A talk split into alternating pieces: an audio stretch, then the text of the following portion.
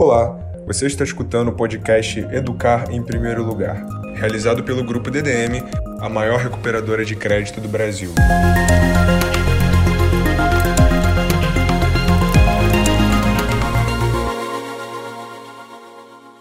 Olá, ouvinte do DDM Cast, sou Diogo Soares e hoje, no dia 21 de abril, isso mesmo, feriado, estamos trabalhando. Não paramos nunca. Estamos iniciando o terceiro episódio do nosso projeto de conversas e debate com grandes nomes do mundo educacional e empresarial, tudo em prol da entrega de informação e conteúdo relevante. E nesse terceiro episódio abordaremos o tema de planilhas a sistemas, gestão financeira para startups. Vamos falar sobre planejamento, como fazer o controle, se é por Excel, por papel e caneta, sistemas e também o desafio de se manter dentro do planejado. E para agregar nesse assunto, convidamos nada mais nada menos do que o gigante Klaus. Klaus, vou fazer aqui uma breve apresentação dele, que é o seguinte, ó, o Klaus ele tem gigante, não é só por ser profissional não, é de tamanho também, 2 metros e 8, eu sou um semi-gigante, tenho 1,90. é grande também, então. É grande também. 46 anos, casado, tem dois filhos, ex-jogador de basquete, já jogou no Botafogo, Fluminense, engenheiro de produção pela FRJ, analista de sistemas pela PUC Rio, já fez economia na UERJ, MBA em gestão de negócios pelo IBMEC, MBA em Gestão e Marketing Esportivo na Trevisan, coach formado pela IGT Coaching, passou por grandes empresas como Sul América, Estácio, Grupo Globo, foi sócio do Esporte Interativo e do IGT, e hoje ele é fundador da True Giants, ó, inglês praticamente britânico, né? Empresa que potencializa o crescimento de pequenos e médios negócios e transforma eles em gigantes. Então, Klaus, é uma honra tê-lo aqui conosco. É sempre bom conversar com, com pessoas que têm um bom, um bom know-how, já passou por muita coisa, e a gente sempre aprende e gosta que os nossos ouvintes aprendam cada vez mais. Valeu, Diogo, obrigado. São 20 anos de estrada, né? 20 anos de estrada, trabalho, batendo cabeça com planejamento, planejamento financeiro, planejamento estratégico, M&A, fiz muita fusão e aquisição por aí, Eita. fiz vários projetos. Então, comprei, já vendi empresa, já fechei contrato grande, já fechei contrato pequeno no mundo. A gente aprende, dê as minhas cacetadas por aí, como dizem os outros. Né? É assim que é bom, né? Vai, vai errando, vai dando tropicão, e aí agora está ensinando é. baseado em erros e acertos do, do passado, e é sempre bom, porque eu gosto muito de dizer que a gente aprende de duas maneiras, é errando ou pelo erro dos outros. É, tem um então... caminho, tem um dá para encurtar o caminho, né? Eu sou um leitor ávido de biografias, é, porque eu acho que ler biografia, aí, tanto o caminho bom, onde a maioria da galera acertou, quanto onde eles erraram também, para você não errar de novo, né? Exato. Então tem um monte de coisas que você aprende. Eu adoro ler biografia, porque eu acho que você aprende muito com erros e acertos dos outros. Exato. É bom que aí você não, não sofre né, com errando. Não. Tá, se você não errar, você não aprende. Então, alguma Exato. coisa você vai errar. Mesmo Mas é vendo é o erro dos outros, você vai acabar errando alguma coisa. Isso daí é Ainda mais no mundo do empreendedorismo, né? É, eu digo, inclusive, eu digo que procure o erro, né? Provoque o erro, procure o erro. É, se você não está errando nunca, significa que você não está no limite é, do crescimento que você daria, que você poderia ter. Né? Se você não está errando, é que você está numa zona de conforto muito grande, é, uhum. porque quem arrisca erra. Então, se você não está crescendo, se você não está se arriscando, é, obviamente você vai ficar num lugar confortável, mas a uma hora essa conta vai chegar. Então, o ideal é que você acerte mais do que erre, obviamente, mas se você não tiver ali no limite do hum, errei, você não está no seu na sua zona de é, desconforto é, ideal, vamos dizer assim. É, se é que existe sem ganho, uma... né? É, né? no pain, no gain, Exatamente. já diria a propaganda, né? Exatamente. Exato. E aí, até já entrando nessa parte de, de, de erros do mundo do empreendedorismo, é, aquilo que vai facilitar muito da pessoa não errar é o planejamento, né? E aí, ainda mais o planejamento financeiro, por exemplo. Vamos falar aqui para o cara que está abrindo a sua empresa agora, está é, tá lá, fez o seu MEI, E aí ele começou a planejar, e muitas das vezes ele vai planejar o seu produto, ele vai planejar onde ele vai abrir, e pode esquecer, muitos acabam esquecendo o planejamento financeiro. E aí eu te pergunto, quais são os principais pontos de planejamento financeiro para o cara conseguir abrir a empresa dele e se manter, vamos dizer assim, sem tanta dor? É, Diogo, eu acho que uma das coisas importantes que a gente tem que lembrar é o seguinte: o planejamento financeiro ele não nasce do nada, né? Ele deriva de alguma coisa, que é o planejamento. Você deveria ter um planejamento estratégico antes. Pô, mas você vai me perguntar, caramba, uma empresa menor, um pequeno e médio empresário tem que ter um planejamento estratégico? Eu digo sim, né? É, por quê? Porque aí é que está a diferença entre é, ter uma, um dado importante. É, os pequenos e médios empresários no Brasil empregam mais ou menos o mesmo número de pessoas que empregam as grandes empresas. 50% da força, do matéria, da força de trabalho é, é, empregado pelo Brasil é por grandes e pequenas e médias empresas, mais ou menos 50%. Nos Estados Unidos, a relação é a mesma. As grandes, empregam, as grandes empresas empregam 50% da força de trabalho e as pequenas empresas também empregam 50%, a outra 50% da força de trabalho. Só que lá, as grandes empresas, as pequenas empresas geram, geram em torno de 46%, 47% do PIB americano, uhum. ou seja, é, a relação PIB massa de força de trabalho é parecida, uhum. e no Brasil esse número é 25. Caramba. Então, o Brasil não gera é, capacidade de gera riqueza. E quando você vai olhar os dados, e é, tem uma pesquisa do Sebrae recente que você olha, né, por que, que essas empresas não conseguem gerar o volume de riqueza que as, mesmo, que as grandes empresas dão na mesma proporção que as pequenas empresas americanas geram? Não é? é o, o, a coletividade dessas pequenas empresas deveria gerar mesmo um montante de riqueza uhum. que geram as grandes empresas. E o dado curioso é que você vai olhar por que, que as empresas quebram, por que, que elas dão problema, quais são as reclamações, e todas elas se resumem em uma única coisa: planejamento. Porque o pessoal fala: ah, não tem como contratar gente boa, ah, paga-se muitos impostos, é... ah, eu não tive fluxo de caixa, ah, eu não consegui dinheiro para financiar o crescimento do meu business. Uhum. No final, é, isso tudo, assim, quando você comprou, começou um negócio, você sabia quais eram os impostos. Sim. Ninguém, os impostos, não é que muda a legislação toda hora fiscal no Brasil. Ela, ela é criativa. O Brasil é criativo na parte tributária. Mas não é que muda de uma hora para outra. Então, quando você começa um negócio ou está no meio do negócio, você sabe qual é a parte de a carga tributária. Só que você ignora, né? Você esquece e não bota isso no papel e não planeja. Então, falta planejamento é, para as pequenas e médias empresas crescerem. Mas isso também é... Não, não, não, é porque, vamos dizer assim, a maioria das empresas, por, pelo menos a, a, as que eu conheço, o dono em si, é, vieram da necessidade de, pô, o cara não foi mandado embora, pegou lá um dinheiro da empresa, é, abriu o seu negócio e tocou. Então, tipo, eu acho que o problema é mais do cara ter que, ah, não, vou abrir uma empresa para me virar para sobreviver do que justamente para poder é, ter incrementar valor no quantas mercado. histórias si. e aí Diogo eu te provoco quantas histórias dessa você escuta que o cara pegou o dinheiro da rescisão foi tentar um negócio e quebrou e Várias. perdeu o dinheiro da rescisão Várias. Várias de novo que o cara não se preparou existe uma sequência lógica para abrir um negócio né não quero entrar nesse detalhe específico aqui uhum. mas você não deve abrir um negócio antes de testar o modelo testar a ideia Sim. saber se aquilo faz sentido. Né? Por quê? Porque você vai precisar adquirir várias habilidades e várias é, aptidões que talvez você não teria. Ah, o cara que é advogado resolveu fechar o escritório de advocacia dele para montar um quiosque ou uma franquia do Cacau Show, para chutar uhum. uma qualquer aqui. Cara, ele vai ter que saber lidar com jurídico, tecnologia, finanças. O cara é advogado, a única coisa que ele sabia até então era contratos do dia para a noite ele vai ter que adquirir várias habilidades que não tinha. Uma delas é planejamento. Acha Falei, que é só comprar a... e vender o chocolate. É, não. É, no limite, o pessoal acha que é assim: vou pagar a franquia com o dinheiro da rescisão, vou botar um gerente lá e vou ficar em casa.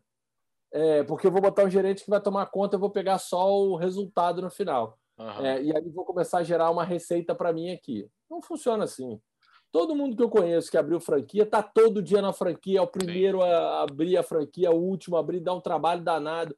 Tem que trabalhar sábado, domingo, feriado, dia santo. E aí o cara, pô, não quero, não aguento mais trabalhar sábado e domingo no shopping. Eu falei, é, meu.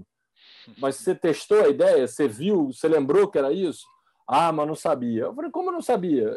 É, é todos os Entrou dados. enganado? Não, é isso que é isso que é assim. Por isso que eu falo que é planejamento. O cara não fez o mínimo levantamento para saber qual era a vida que ele ia ter a partir do momento que ele abriu aquele negócio. E quando você fala de planejamento ou planejamento financeiro, eu não gosto de falar de planejamento financeiro, eu gosto de fazer um planejamento estratégico. Sim. Por que, que é estratégico? É, as pessoas, o planejamento estratégico, o planejamento tem três etapas: estratégico, tático e operacional. O planejamento estratégico é saber aonde eu estou, para onde eu vou. É isso. Eu estou aqui, quero ir para lá. Eu estou no Rio e eu tenho que decidir se eu vou para São Paulo ou para Porto Alegre. Essa decisão é de planejamento estratégico. Depois que eu decidi que eu vou para A ou vou para B, é que eu decido como eu vou fazer isso. E aí as pessoas, depois que você decidir como você vai fazer, aí sim é que é a primeira vez que você para para fazer o planejamento financeiro e entender quanto vai custar, o que, que isso vai me levar, quanto tempo isso vai durar, com poucas variáveis. Às vezes o pessoal faz planilha de negócio, acha que tem que fazer a planilha com 10 abas, 80 linhas. Eu faço um business plan para pequenos e médios negócios que não tem mais de 20 linhas. Não precisa. Matemática básica, todo uhum. mundo sabe que quanto mais variáveis você coloca num, num modelo, mais erro estatístico ele tem. Então, por que, que eu vou fazer uma planilha com 10 abas, 80 linhas, 30 variáveis? Você só está embutindo erro. No final, a sua decisão vai depender de quatro coisas é, muito básicas. Então, você deveria olhar, primeiro, do ponto de vista as questões é, que não tem nada a ver com dinheiro. Uhum. Se você acha que aquele negócio tem rentabilidade, eu testei aquele negócio, faz sentido, eu vou curtir fazer aquilo, aquilo vai me levar para onde eu quero. É, do tipo, ah, cara, eu não quero ter mais chefe, então eu vou pedir demissão e abrir um negócio. Eu te garanto que você vai ter, para quem não curte, vai ter talvez até mais apurrinhação, mais Do dor de cabeça. Tivesse chefe. chefe. Uhum. Porque tem um monte de chefe que você não sabe que tem. Né? O governo é seu chefe, né? tem um monte de cara que vai te perturbar. Né? O dono do. Enfim, aí você começa a entrar numa seara. Então, um bom planejamento financeiro começa com um bom planejamento estratégico, independente do nível que você esteja. Se você é eu, eu tenho um cliente que é nutricionista, advogado, coach, é, arquiteto. É, por quê? Esses clientes que eles vêm para eles, quando eles vêm conversar comigo, eles não têm é, essa noção. O arquiteto não foi preparado. O arquiteto é um caso clássico, porque assim, ele foi preparado para fazer um projeto e entregar um projeto. Quando o negócio começa a escalar, a aumentar o número de clientes, cara, não sei mais o que fazer. Como é que eu faço isso? Então, você precisa. Aonde você quer levar? Pra, que, qual é a sua especialidade? Para onde você quer ir? O que, que você quer vender? Para quem você quer vender? Aí você começa a fechar o planejamento estratégico, aí ela te, a, as pessoas passam a ter, caramba, é isso que eu quero. É, eu tenho, aí passa a ter clareza absoluta para onde está indo. Aí você vê e fala, legal, agora nós vamos desenhar financeiramente como é que isso aqui funciona. aí você faz também. um. Fala isso vem muito também do, do, problema educacional, né? O cara, por exemplo, não, é arquiteto, tipo, na faculdade, hoje sim, hoje sim, até tem algumas matérias de empreendedorismo e tudo mais, mas antes não. E a maioria hoje, hoje dos, dos empresários em si não tiveram essa matéria, estão correndo atrás agora, depois que entrou.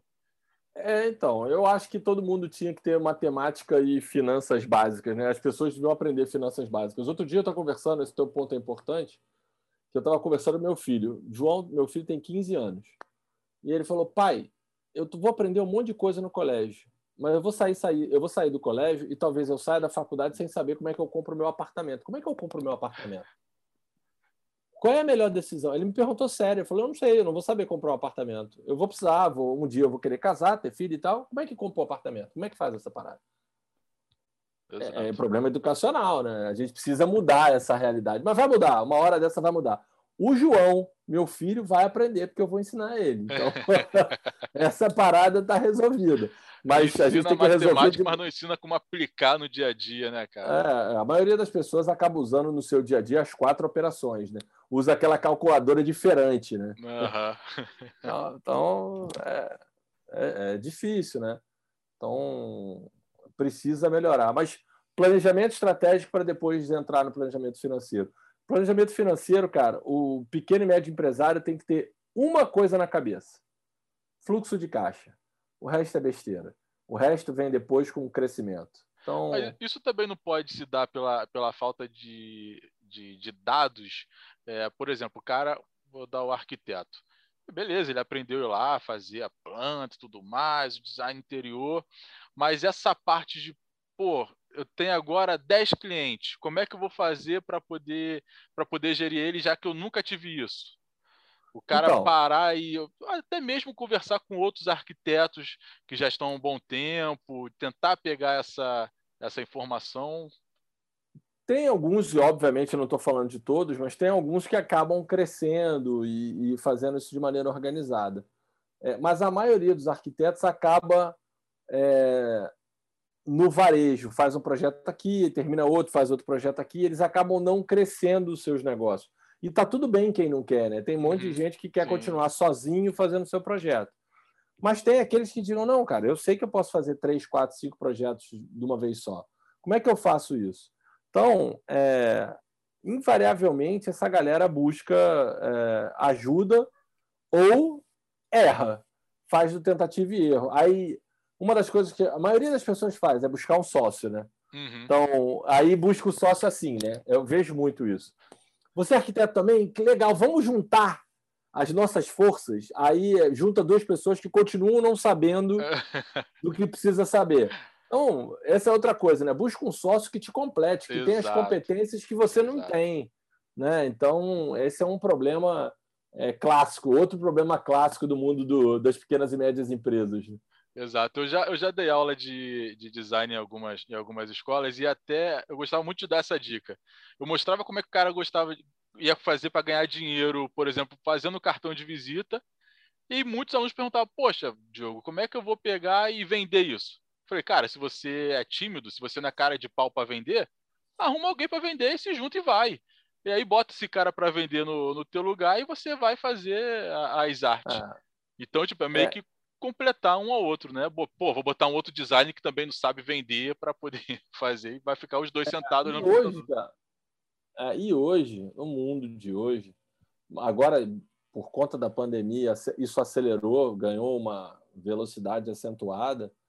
É, as, a, as mídias sociais, a internet, a capacidade que você tem de abrir um negócio, testar, ver se vai dar certo e escalar usando o ambiente digital é bizarro. Assim, é bizarro. Você pode abrir hoje qualquer negócio, qualquer negócio, usando as mídias sociais, usando a internet, usando casa. pouco, gastando pouco de casa, é, sem fazer. É, sem, e eu não. Eu, tomar cuidado com quando eu falo isso, né? mas nos primeiros dois, três meses, não tem esse negócio de abrir. Não, abrir a primeira coisa que o pessoal fala, eu quero preciso achar um contador para abrir um CNPJ.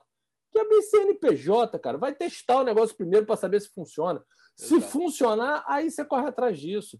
Ah, e os primeiros eu vou emitir sem nota? É a vida, amigo. Você vai testar, depois dá errado, você vai ficar com a empresa aberta fazendo o quê? É, fora então, também que o MEI facilita isso hoje, né? É, mas mesmo MEI, mesmo MEI, abre o MEI quando fizer sentido. Ah, agora, estou rodando. Pô, vou conseguir ter todo dia. Aí, beleza, vou ter cliente toda hora. Entendi, testei funcionou. Aí vai, entendeu? É, eu tenho um exemplo de uma, de uma, de uma, uma pessoa que ensinava comida árabe, né? Eu fui fazer, eu fui dar um curso lá para ela, uma aula para para a galera do, do mundo do empreendedorismo digital e ela ensinava comida árabe. Tinha um curso de ensinar as pessoas a fazer comida árabe. E tem uma galera que gosta de fazer comida árabe.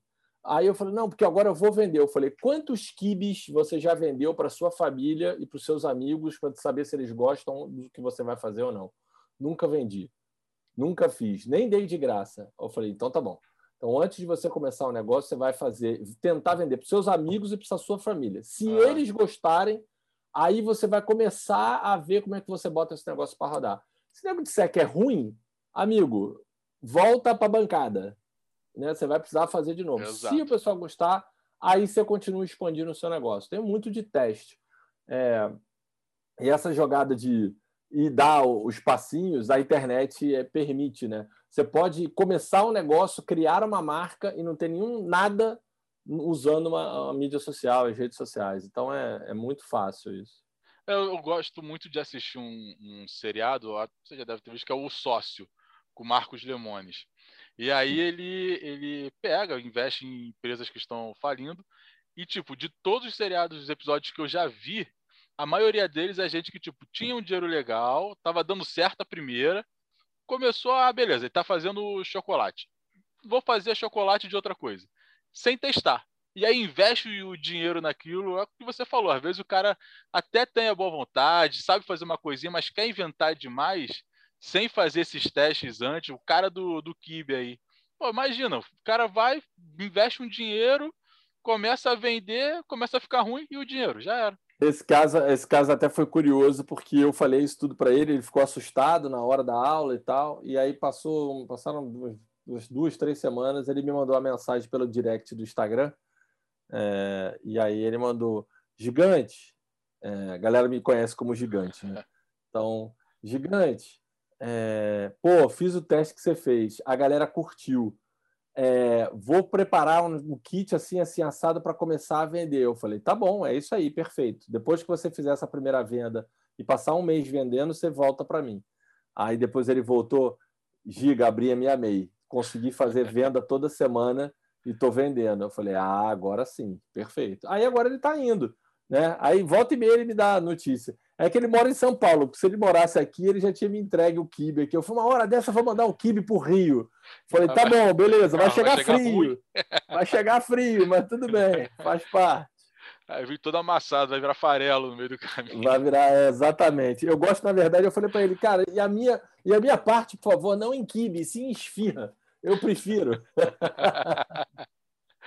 É, outra coisa também, até, até tipo, quando o cara ele já, ele já começou seu negócio, fez um, um planejamento lá, e aí quando ele começa no dia a dia, ele meio que tem que olhar tudo, né?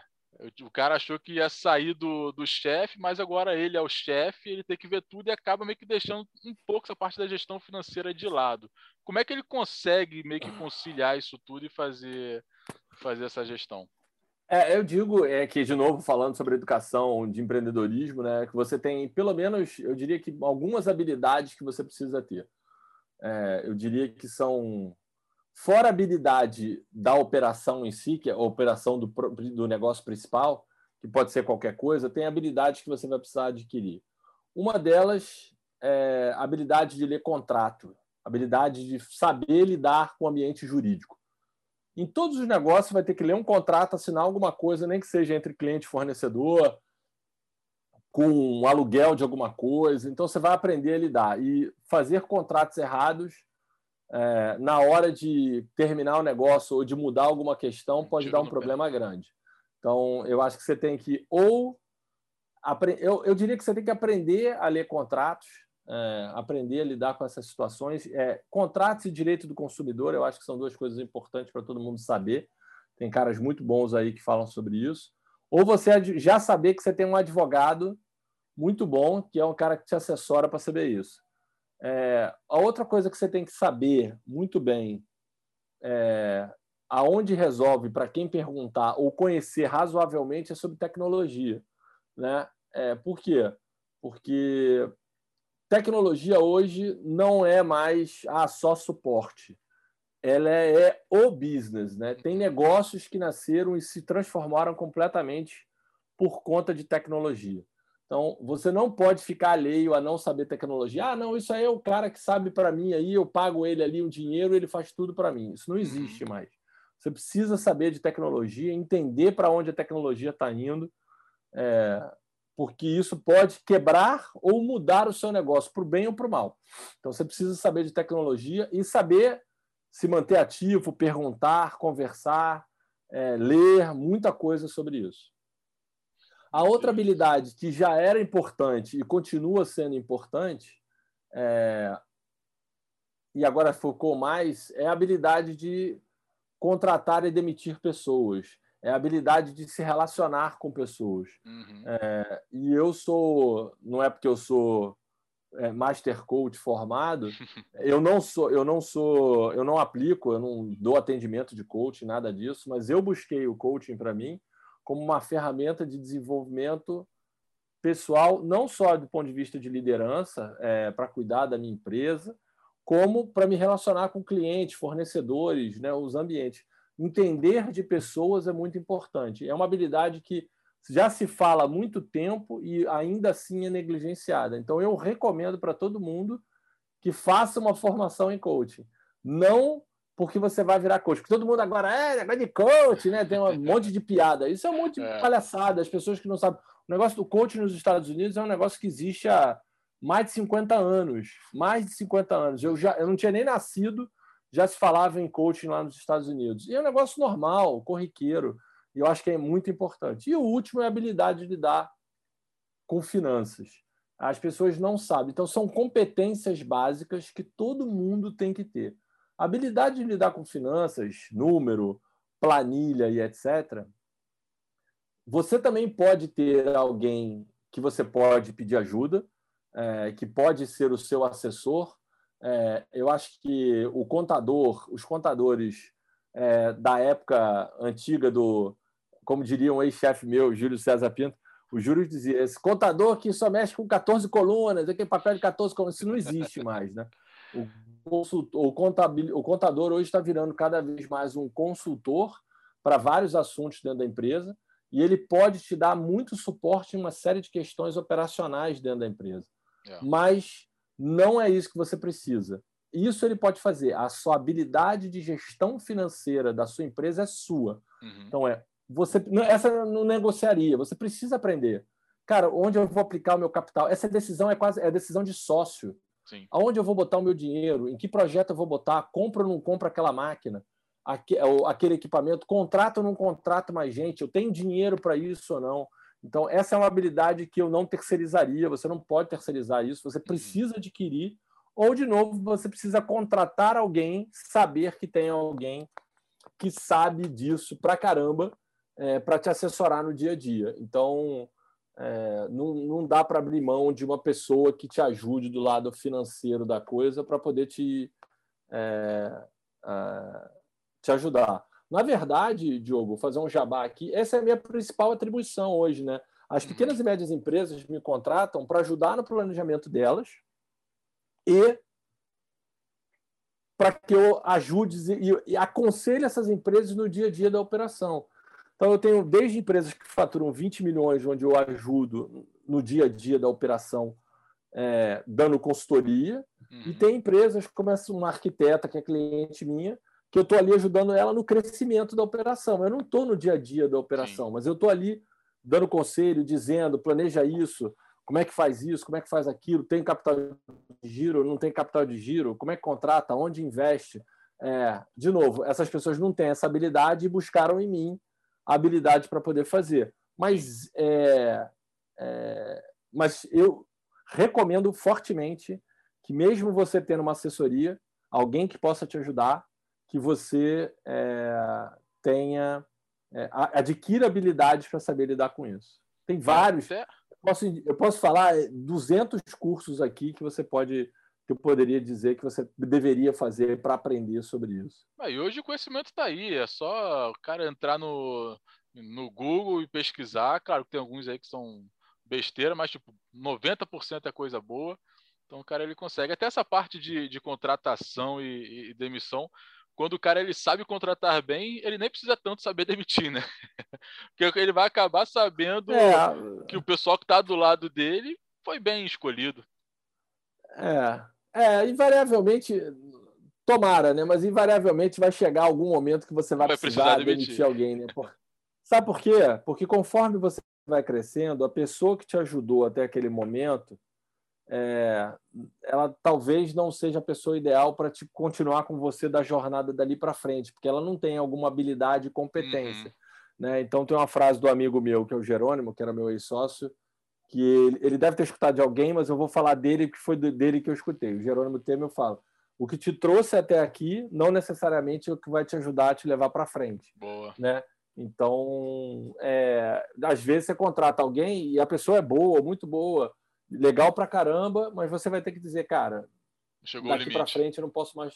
Chegou o limite do que você pode. Uhum. É obviamente você pode ir falando para ela, dizendo, pô, você precisa se capacitar, melhorar, mas vai chegar uma hora que você vai precisar dizer, ó, não deu mais, preciso de outras habilidades que você não tem, não dá tempo de esperar você se capacitar. Faz parte do jogo.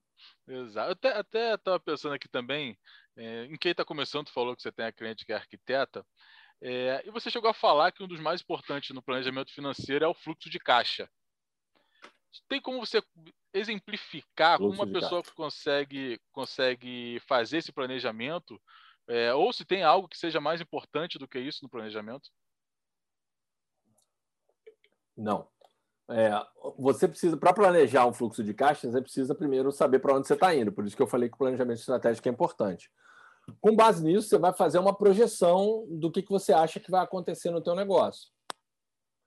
É, quando eu falo que você precisa saber de onde vem o fluxo de caixa, ou que você precisa controlar o fluxo de caixa, é importante todo mundo entender que eu estou falando é que você precisa saber a origem da onde vão vir os recursos. Uhum. Aí o pessoal dizendo, cara, não estou entendendo nada que esse maluco desse gigante está falando. Eu vou dar um exemplo para ficar claro isso. O Netflix, até hoje, até agora, nunca deu resultado positivo. Só deu prejuízo. Só prejuízo.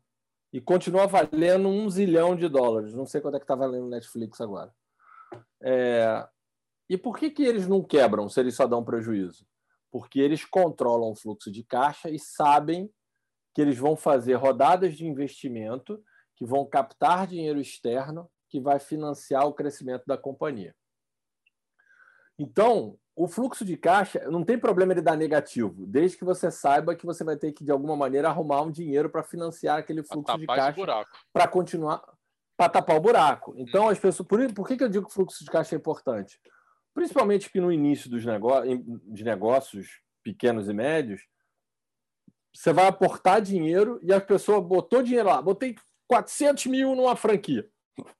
Comprei, comprei um imóvel, botei 400 mil lá, eu quero o retorno, blá.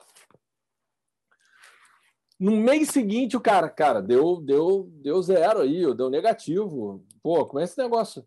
Falei, amigo, se você fez um negócio, um investimento, esperando que no primeiro mês ele já dê resultado positivo, tá errado. Uhum.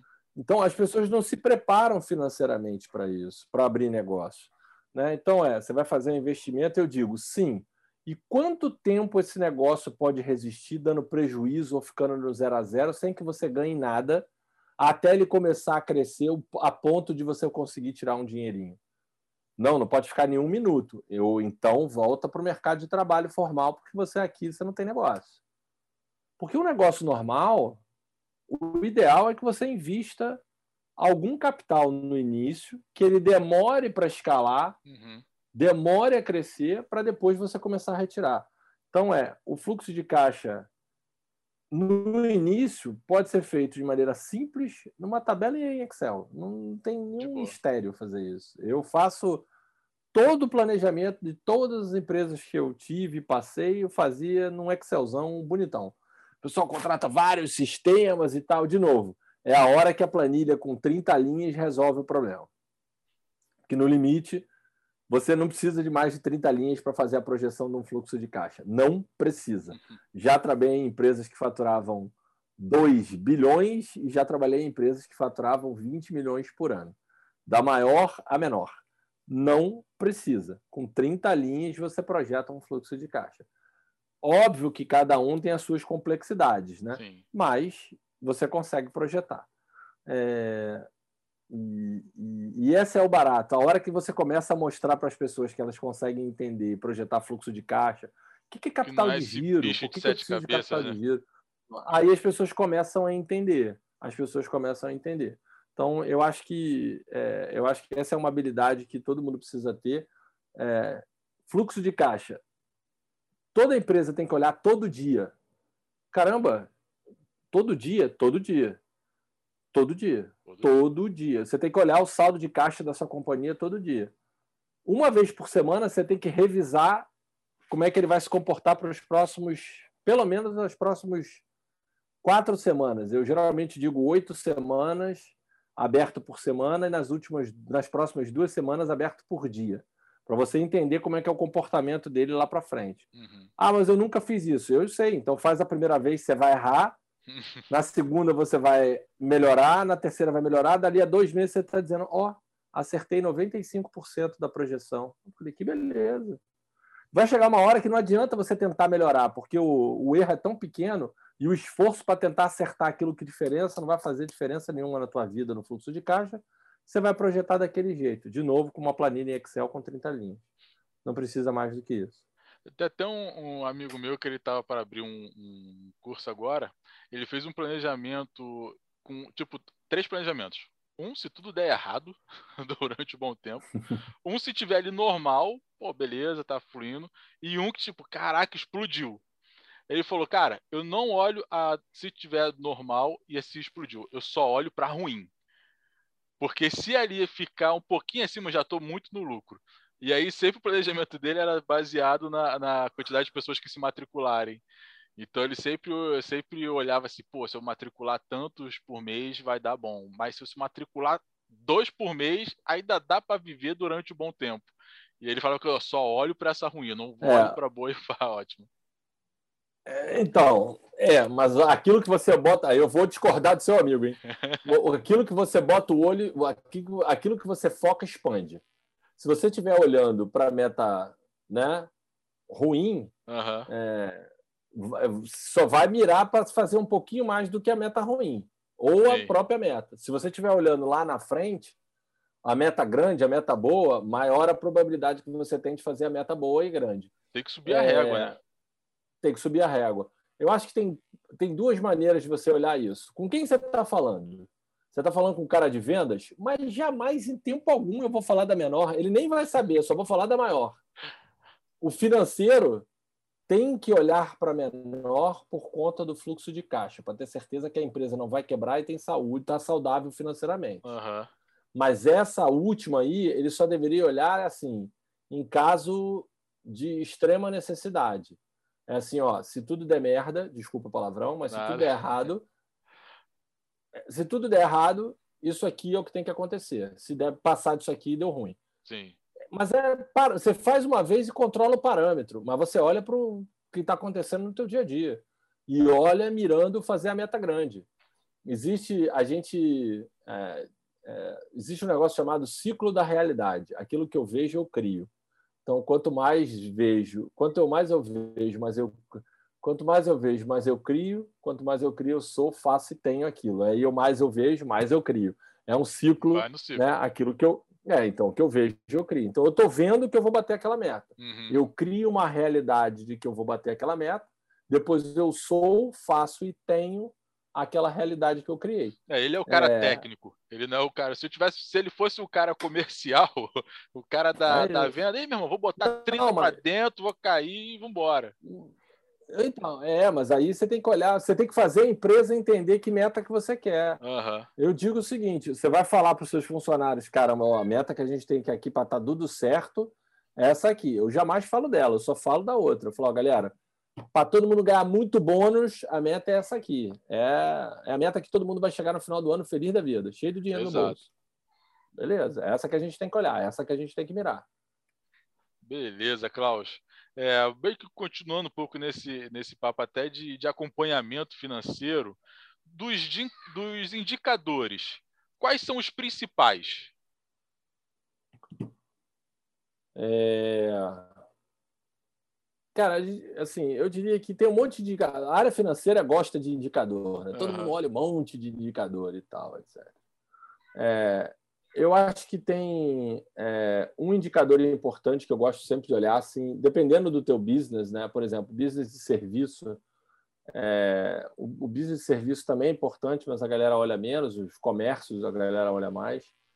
É, é que ele é importante para o fluxo de caixa, que é o giro do quanto a receber.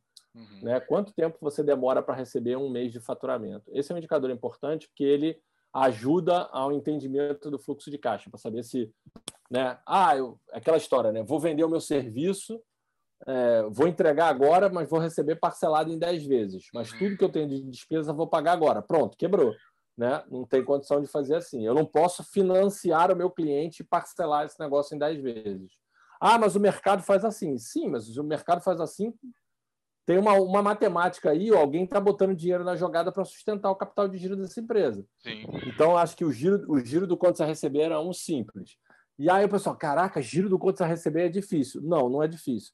É só você pegar é, o quanto pegar o quanto você recebe de arrecadação por mês e dividir é, a receita por isso. Né? Então, eu demoro seis meses para receber um mês de receita. Eu demoro três meses para receber um mês de receita. Eu demoro 45 dias para receber um mês da receita. Pronto, 45 dias, um mês de receita, significa que você demora é, o seu giro do quanto você receber de 45 dias. Normalmente o então, cara então, tá só pega bem. ali, ó, meu serviço é 30 mil, mas beleza, quanto tempo vai demorar para você receber esses 30 mil? Exatamente. Então, esse é um importante, é, é o giro do quanto você receber. O outro é você olhar a, rentabilidade do teu negócio. Quando eu falo rentabilidade do negócio, eu queria que você olhasse duas, duas coisas. Uma é a margem bruta do teu business, né? Botei aquela receita, tiro despesas diretas, impostos, tudo que é direto da venda, sem botar o que é despesa administrativa. Você vai tirar custos e vai deixar as despesas. Quanto é que está dando gerando de rentabilidade, margem bruta esse business? Se a margem bruta estiver baixa, é, você não precisa nem entender o que está acontecendo na despesa, né? Porque uhum. o teu negócio não vai para frente. Então não adianta cortar. Vou demitir cinco funcionários da área financeira. Eu falei, cara, você vai matar a galera e daqui a pouco teu business vai continuar quebrando, porque a operação, é. né? A operação não está gerando dinheiro suficiente para sustentar. É, então não adianta ficar demitindo a galera da parte administrativa. Vou. Aí começa a demitir o cara do cafezinho. Não adianta nada. A operação não está dando receita, tem que resolver o problema da operação. Exato. Se a operação estiver dando resultado, aí sim você tem que olhar para a última linha, né? que é o, a margem de lucro. Né? Quanto uhum. isso está gerando de margem de lucro sobre o total da receita. Então, eu acho que, cara, olhou esses três indicadores, a vida está resolvida. Né? E fluxo de caixa, né? São os quatro que eu diria. A vida está resolvida. Geralmente. Já consegue a gente viver tranquilo. A galera, qualquer empresa olha para esses quatro números. E aí, como é que está o fluxo de caixa? Quanto é que tem? Eu tinha um professor tinha um professor é, na faculdade que é, na faculdade não, não foi esse foi no MBA, o Hélio. Ele dizia o seguinte, Klaus, o que importa é dólar em cima da mesa. Então tem um monte de indicador, um monte de coisa, dificuldade é. No final ele está dizendo, no final quanto é que sobra para mim dessa parada? Está sobrando ou não está sobrando? E é isso, né, cara? Ninguém tá quer montar um tá negócio. Tá bem. É, se, se, é, o pessoal do marketing digital diz o seguinte: tem que entrar um montão e sair um montinho. Se tiver acontecendo isso, está tudo bem. É a expressão que a galera usa. Eu falei, pô, dá para ser um pouquinho mais sofisticado que isso, né? Aí uhum. é a hora que eu entro e ajudo a galera. Mas, é, pô, não precisa ser entrar um montão, sai um montinho. Mas no final é isso, tem que entrar um montão, sai um montinho. é, cara, muito bom. Só, só para a gente ir finalizando, já, a gente já está aqui há mais de 40 minutos, se não me engano, só essa conversa passa rápido. É, normalmente o cara, quando está iniciando, eu acho que o maior erro dele é, é juntar a, a, conta dele pessoal, né? as dívidas pessoais, os gastos pessoais, com os gastos da empresa. O que, que você dá de dica para o cara conseguir fazer essa separação? É... A primeira, assim, depois eu vou falar isso depois que passa da fase de teste, né? Daquela que a gente falou lá na frente. Ah, o cara já passou da fase de teste, já decidiu que vai ter um negócio. Porque antes, enquanto ele está testando, ele está ali testando. É, ele ainda não tem um negócio, ele está na fase de teste. Então, passou da fase de teste, ele tem um negócio. É que no teste o gasto pessoal que está bancando a empresa, na verdade. É, mas é, o que é, né? É ali a hora que você está testando. Ah, e aí você deveria separar. Quanto eu vou, quanto eu vou separar para testar essa ideia? Uhum. Não, tenho nada para testar. Eu falei, então, amigo, não abre o negócio. Não... o pessoal acha que, que precisa abrir um negócio, é a biogênese, né? Vai gerar, criar vida. Não, não tem isso. Você precisa. Negócios no mundo precisam de dinheiro. Né? Então, de algum lugar você precisa tirar dinheiro.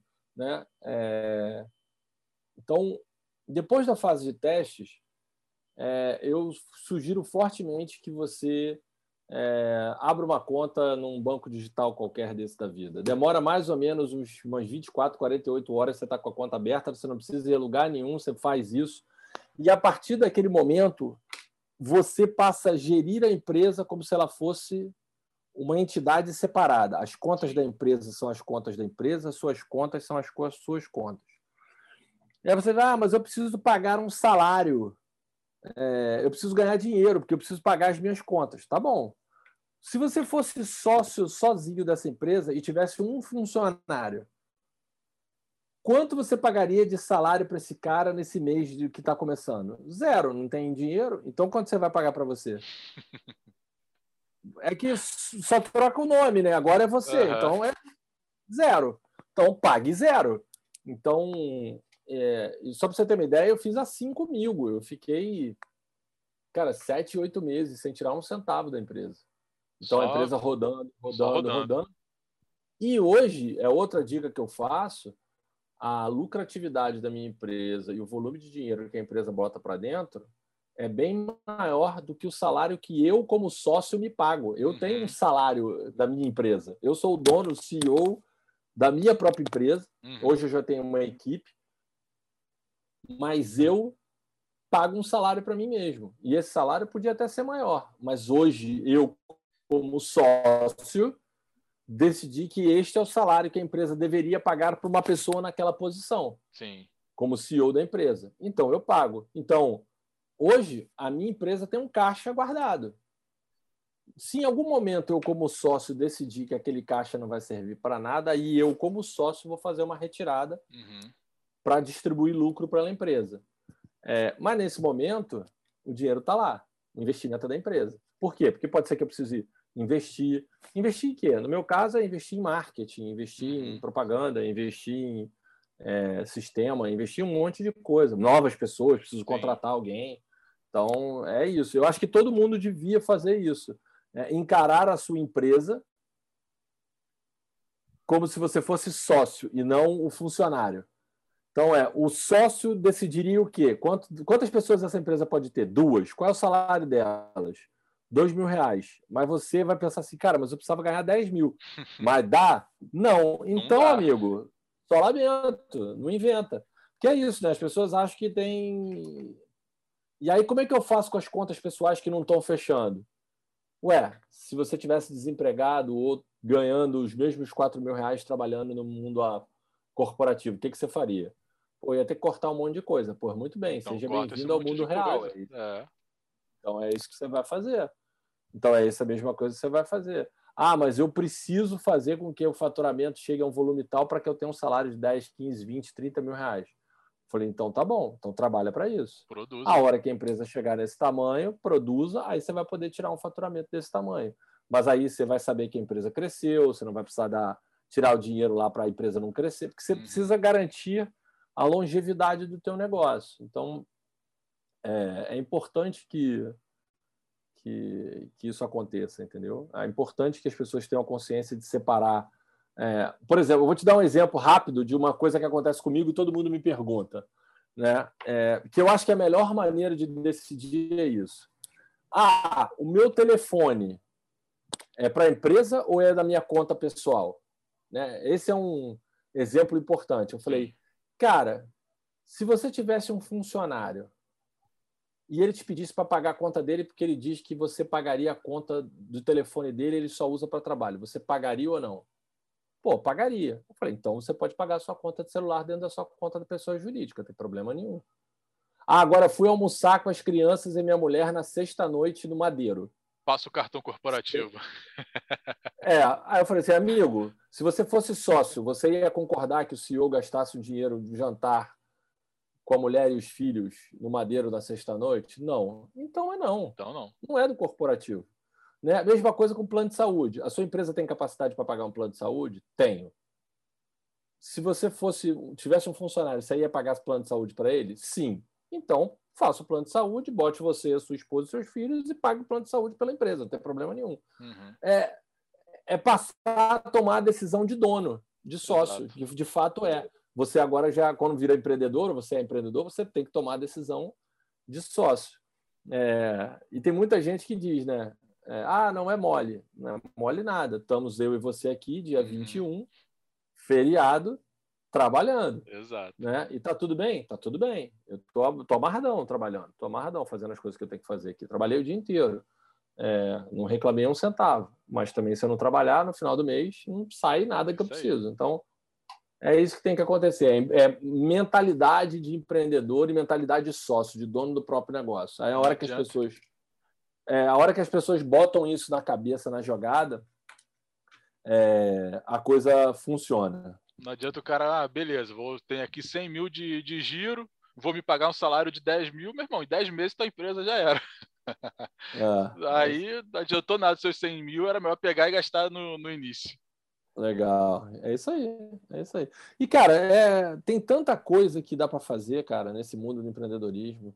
Tem tanta coisa surgindo, tem tanta tecnologia nova, tem tanta coisa que tá, o mundo está se reinventando de tal maneira, cara, é, que eu posso dizer para você que hoje eu tenho uma empresa que já fatura razoavelmente bem para o tempo que tem, é, Cara, aproveita e fala da tua empresa, fala da True Giants, como é que ela, como é que ela ajuda aí o pessoal a, a crescer ou fazer o planejamento é. inicial. Legal, cara, não, eu ajudo, não importa o seu tamanho, é pequeno e médio empresário, eu não trabalho hoje, não tenho trabalhado com empresa grande. Se você é um pequeno startup, pequeno e médio empresário e busca alavancar o seu negócio, você quer crescer o seu negócio. Se você quiser, ah, tem uma galera que me chama assim de vez em quando, Giga, Pessoal, de novo, gigante, Giga, já viram o apelido. Giga, pô, dá uma olhadinha no meu, dá uma olhadinha no meu negócio aqui para saber se está tudo bem. Eu falei, cara, eu não sou o cara da olhadinha. Você quer crescer o teu business, eu vou aí e te ajudo. Né? Eu vou aí, senta, a gente discute um planejamento é, e para fazer isso. Geralmente, Diogo, o que eu faço é monto o um planejamento estratégico, a gente combina, entende, olha o que precisa ser feito, para onde você quer ir e de lá a gente busca é, o crescimento. Nada, eu não trabalho nada no curto prazo, é seis uhum. meses a um ano de consultoria, porque eu não acredito em, em trabalho de curto prazo. Não, eu não acredito, é, eu não acredito é, em consultoria de PowerPoint. Então, eu não vou fazer uma consultoria, te entregar um PowerPoint, um PowerPoint e vou embora. Eu vou ficar ali, te dar a ideia e vou ficar acompanhando com você uhum. para saber se o negócio não dá certo. Ou seja, se der errado, eu vou ser o primeiro a dizer: opa, deu errado, vamos mudar. Uhum. Deu certo, vamos colher os louros da vitória do acerto que a gente teve ali. E, cara, dependendo do tamanho da empresa, o modelo é um pouco diferente do tempo de consultoria e do volume de encontros, mas basicamente é isso que eu faço. É... E não importa se você hoje está ruim das pernas, endividado, se o seu pensamento é montar um negócio de crescimento, e crescer o seu business, a gente vai pegar você aonde você está e levar para onde você quer. Pode demorar um tempo? Pode. Porque tem gente que está começando o seu negócio, tem gente que está com o negócio endividado, quebrado por causa da pandemia, e tem gente que já está lá na frente e quer crescer mais. Então, existem. Não importa onde você está, desde que você queira crescer o seu negócio. É o que eu digo, desde que você queira ver ser um verdadeiro gigante. A True Giants está aqui para isso. Então, se você quer ser um verdadeiro gigante. É só procurar o caos. Exatamente. Arroba, jabá, outro jabá, jabá, Instagram é arroba gigante.claus. Aproveitando então... o jabá do, do arroba, como é que a gente acha a sua empresa? Tem um telefone, é por site? Não, no site tem o site truegiants.com.br ou pode me mandar mensagem direta no direct, cara, do Instagram, gigante, arroba gigante.claus, não tem problema, eu vou atender todo mundo sem problema nenhum. Arroba gigante.claus. Mas no site tem um telefone, tem tudo lá na treegiants.com.br, me acha lá. Aliás, Diogo, é, aproveitando, aonde, aonde a gente vai? Eu devia ter feito essa pergunta antes, mas não fiz. Para onde vai o podcast? Vai para o ar aonde, hein? Ó, vai no Spotify, vai no Deezer. Tá bom. Todas as plataformas de, de áudio nós, nós jogamos. Boa, cloud, então, vai embora. Beleza. Eu tenho um podcast também, o GigaCast, que está no YouTube, no Spotify, no Deezer e no iTunes, mas no SoundCloud ele não está. É... Então vamos fazer o seguinte: É, eu vou, eu queria, posso dar um presente para a galera que escutar a gente aqui? Claro, fica à vontade. Então, beleza, olha que bacana. Né? A galera que escuta aqui o podcast da, da DDM, eu vou dizer assim, DDM Cast, queria fazer o seguinte: os três primeiros, três primeiros, só os três, que me mandarem uma mensagem depois que o podcast for para o ar no direct do Instagram, uhum. dizendo que escutou o podcast, tem que botar uma palavra-chave. Chuta uma palavra-chave, Diogo. Chuta a palavra aí. Vamos uma palavra qualquer. Lá. Gigante, gigante, DDM gigante. DDM gigante, boa. DDM gigante. Então, se você me mandar um direct escrito DDM gigante, no meu Instagram, arroba os três primeiros ganham uma hora de consultoria de graça comigo para eu analisar o seu pequeno e médio negócio. Eita, então, ó, recapitulando, arroba giganteclaus, né?